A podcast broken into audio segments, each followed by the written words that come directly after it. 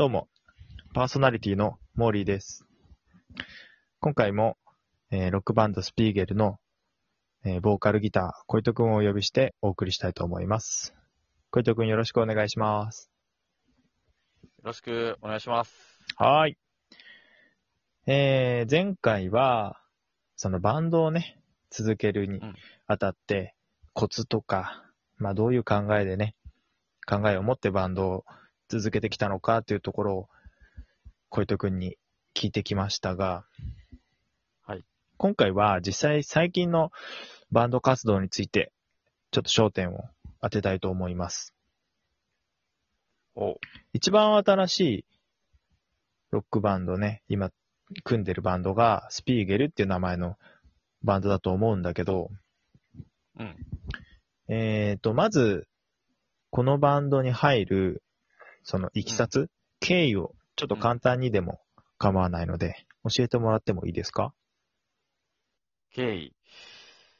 そうだね、えっ、と、もともと、えっ、と、俺、うんスピーゲル入る前に、まあ、さ前回のちょっと話してた、うんうん。その13年ややってたバンドっていうのが、まあ、やってて、それがこう、ちょうどスピーゲル結成する半年ぐらい前かな？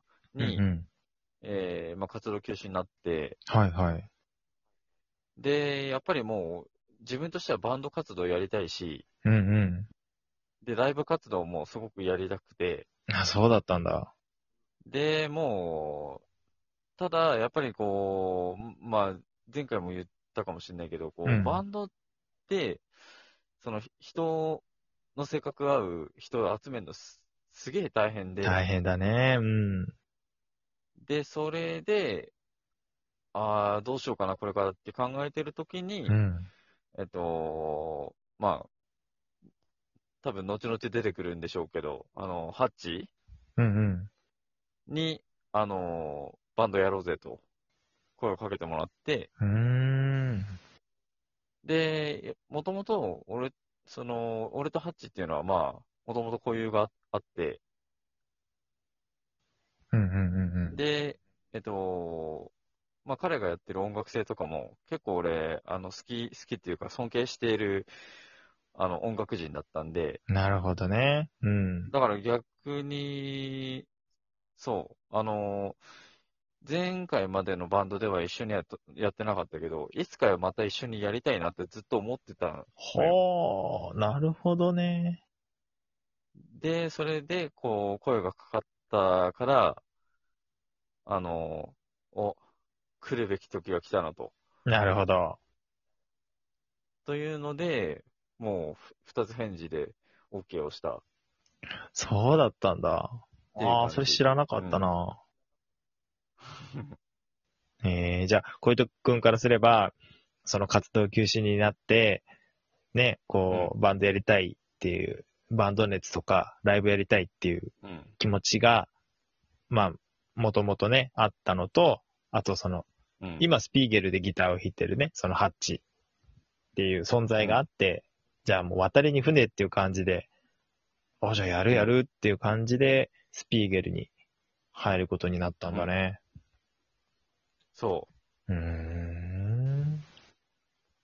タイミングはもう抜群のタイミングだったね。すごいね、なんか、そんな絶好のタイミングで、またね、声をかけるね、ハッチもハッチで、なかなかナイスな仕事をしますけれども。うん。へえ。えっ、と、今までやってきたバンドとは、ちょっと毛色が違うのかな？それとも同じ路線で、スピーゲルの活動は続いてる感じ？まあ、今まで、前回のバンドとかは、まあ、前、あの、まあ、リディバレストっていうバンドを組んでて、その時とかは、もうかん、えっ、と、最後の方はちょっと4人結成、4人編成にしてたけど、うんうん。長まあ、大体は3ピースでやってたから、あー、なるほどね。ちょっと、ジャンルは、あの、全く一緒っていうことではない。かなうーんうん。じゃあ、ちょっと、形態は変われど。まあでも、相変わらずのロックをじゃあ、ずんずんずんずん続けてきた感じかな？そうだね。うーん。そうなんだ。うん。まあね、スピーゲルが今4人、えっ、と、ボーカルギターと、あとギターのハッチ、あと、うん。まあ各いう自分もベースで入ってて、で、ドラムの、まあテルルン、まあうん身長の高いひょろっとした、ね、やろうとした。すんごい温厚なドラマーがいるんだけど。すごい、まあ、なんだろう。確かにね、こう、和やかな感じのメンバーって言っていいのかな？うん。うん。確かに。なんかあまりギスギスしたところ想像つかないんだけど。うん。えー、スピーゲルでボーカルとしてなんかこう、こうやっていきたいみたいなものって、こうあったりする？うん。そうだね。ややっぱり、あのーい今までのバンドと比べたら、うんうん。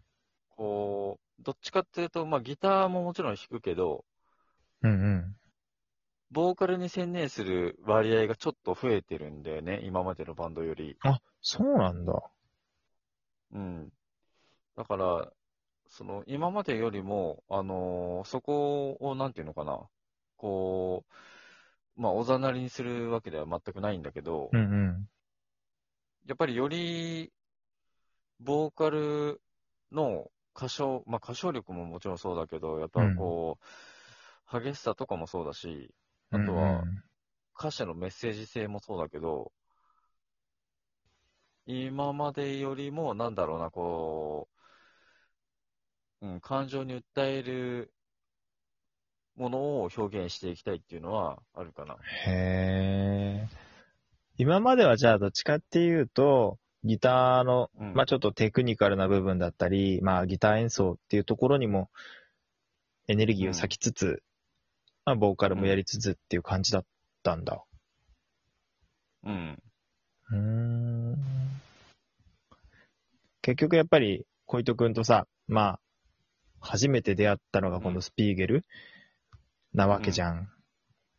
うんうん。だから、まあね、自分とこう、小糸くんで、こう、繋がったのは、まあ一つの縁なんだけど、そういう今までのね、活動と、ちょっとこう違うところなんていうのもね、こう、スピーゲルの小糸くんしか知らないからさ、自分あは。あ、うん、結構、あ、そうだったんだ、なんてね、今ちょっとうん。発見したわけなんだけど。おおうん。まあ、スピーゲルはね、見たことない、聞いたことないっていう人からしたらね、ちょっと想像つきづらいかもだけど、一緒にスタジオ入ってると、結構ね、こう、やっぱり感情をこう高ぶらせてこう、表現するっていう、まあ、ストレートな表現者って感じだよね、どっちかっていうと。まあ、ベーシストから隣で見てるとそんな感じの印象を受けるんだけど。ああ、でも、あ、合ってると思う。やあ、っぱ本当？うん。よかったよかった。